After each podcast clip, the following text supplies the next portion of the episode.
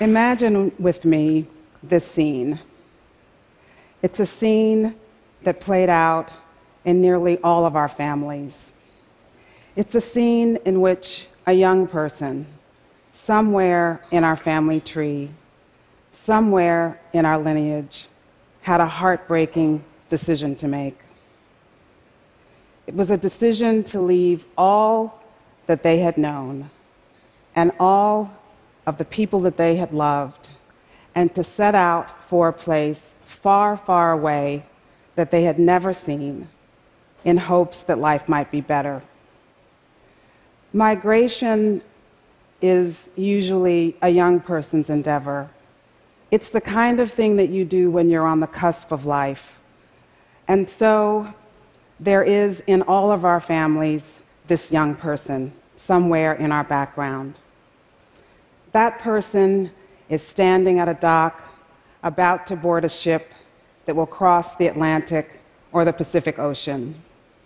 That person is loading up a truck that will cross the Rio Grande.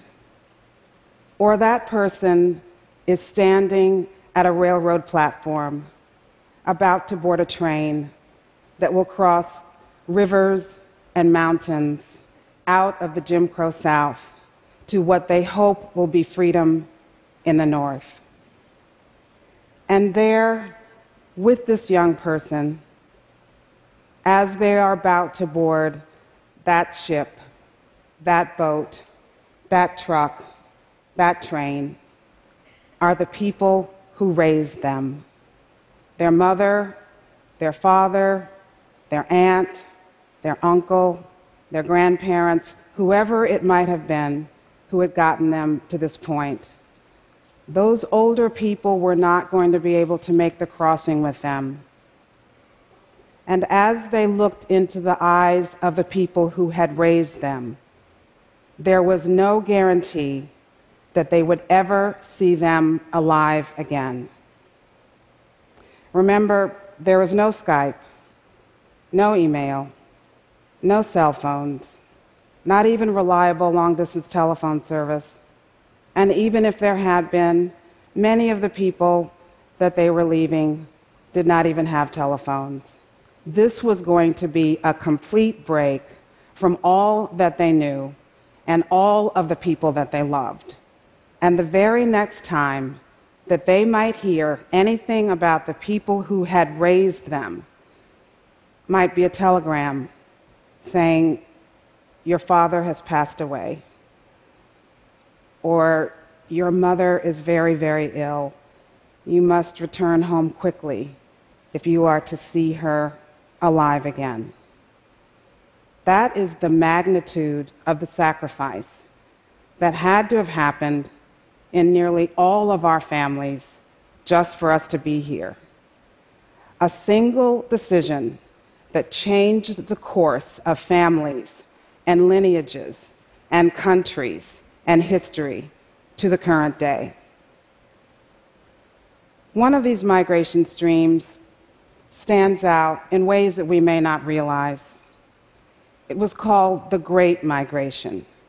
It was the outpouring of six million African Americans from the Jim Crow South to the cities of the North and West from the time of World War I until the 1970s. It stands out because this was the first time in American history that American citizens had to flee the land of their birth just to be recognized as the citizens that they had always been. No other group of Americans has had to act like immigrants in order to be recognized as citizens. So, this great migration was not a move. It was actually a seeking of political asylum within the borders of one's own country. They were defecting a caste system known as Jim Crow. It was an artificial hierarchy in which everything that you could and could not do was based upon what you looked like. This caste system was so arcane that it was actually against the law for a black person and a white person to merely play checkers together in Birmingham. You could go to jail if you were caught playing checkers with a person of a different race. Someone must have seen a black person and a white person playing checkers with someone in some town square, and maybe the wrong person was winning or they were having too good of a time, but whatever it was that this person saw with this black person this white person playing checkers, they felt the entire foundation of Southern civilization was in peril and decided that it was worth taking the time to write this down as a law. This caste system was so arcane that in courtrooms throughout the South, there was actually a black Bible and an altogether separate white Bible to swear to tell the truth on in court. The very word of God was segregated in the caste system of the Jim Crow South. The same sacred object could not be touched by hands of different races.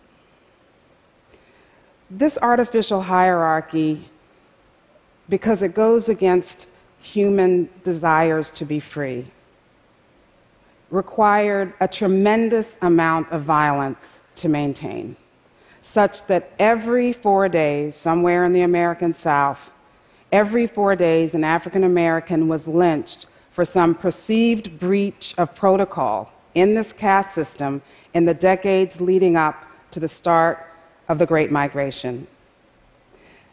This caste system had been put in place for many, many reasons, but one of them was to maintain the economic order of the South, which required not just a supply of cheap labor, but an oversupply of cheap labor to work at the will of the land. This great migration began when the North had a labor problem. The North had a labor problem because it had been relying on cheap labor from Europe, immigrants from Europe, to work the factories and the foundries and the steel mills. But during World War I, migration from Europe came to a virtual halt. And so the North had a labor problem. And so the North decided to go and find the cheapest labor in the land, which meant African Americans in the South, many of whom were not even being paid for their hard work. Many of them were working for the right to live on the land that they were farming. They were sharecroppers and not even being paid. So they were ripe for recruitment. But it turned out that the South did not take kindly to this poaching of its cheap labor. The South actually did everything it could to keep the people from leaving. They would arrest people from the railroad platforms. Remember, putatively free American citizens. They would arrest them from their train seats. And when there were too many people to arrest, they would wave the train on through so that people who had been hoping and saving and praying for the chance to get to freedom had to figure out how now will we get out. And as they made their way out of the South, out of, away from Jim Crow, they followed three beautifully predictable streams, as is the case in any migration throughout human history. In this particular case, there were three streams one was the migration from along the East Coast from Florida, Georgia, the Carolinas, and Virginia to Washington, D.C., to Philadelphia, New Jersey, New York, and on up the East Coast. There was the Midwest Stream, which carried people from Mississippi, Alabama, Tennessee, and Arkansas to Chicago, to Detroit, to Cleveland, and the entire Midwest. And then there was the West Coast Stream, which carried people from Louisiana and Texas out to California. And when they really wanted to get away, they went to Seattle. And when they really, really wanted to get away, they went to Alaska, the farthest possible point within the borders of the United States from Jim Crow South. Before the Great Migration began, 90% of all African Americans were living in the South, nearly held captive in the South. But by the time this great migration was over, nearly half were living all over the rest of the country. So this ended up being nearly a complete redistribution of part of an entire people. This great migration was the first time in American history that the lowest caste people signaled that they had options and were willing to take them. That had not happened in the three centuries in which African Americans had been on that soil at that time. It had not happened in 12 generations of enslavement that preceded nearly a century of Jim Crow. How many greats do you have to add to the word grandparent to begin to imagine how long enslavement lasted in the United States? Secondly, this great migration was the first time in American history that the lowest caste people actually had a chance to choose for themselves what they would do with their God given talents and where they would pursue them. Think about those cotton fields and those rice plantations and those tobacco fields and those sugar plantations on those sugar plantations and on those tobacco fields and on those rice plantations and on those cotton fields were opera singers, jazz musicians, playwrights, novelists, surgeons, attorneys, accountants, professors, journalists. And how do we know that? We know that because that is what they and their children, and now their grandchildren and even great grandchildren have often chosen to become once they had the chance to choose for themselves what they would do with their God given talents. Without the Great Migration, there might not have been a Toni Morrison as we now know her to be. Her parents were from Alabama and from Georgia. They migrated to Ohio where their daughter would get to do something that we all take for granted for, uh, at this point, but which was against the law and against protocol for African Americans at the time that she would have been growing up in the South had they stayed. And that is just to walk into a library and take out a library book. Merely by making the single decision to leave, her parents assured that their daughter would get access to books. And if you're going to become a Nobel laureate, it helps to get a book now and then. You know, it helps. Music as we know it was reshaped by the Great Migration. As they came north, they brought with them on their hearts and in their memories the music that had sustained the ancestors, the blues music, the spirituals, and the gospels, gospel music that had sustained them through the generations. And they converted this music into whole new genres of music and got the chance to record this music, this new music that they were creating, and to spread it throughout the world. Without the Great Migration, Motown would not have existed. The founder, Berry Gordy, his parents were from Georgia. They migrated to Detroit. And when he got to be a grown man, he decided he wanted to go into music. But he didn't have the wherewithal to go all over the country looking for the best talent, and it turned out he didn't have to. It turned out that there he was, surrounded by children of the Great Migration, whose parents had bought, brought this music up with them during the journey. And among those children were these three girls. There was Mary Wilson, Florence Ballard, and there was a third one, Diana Ross.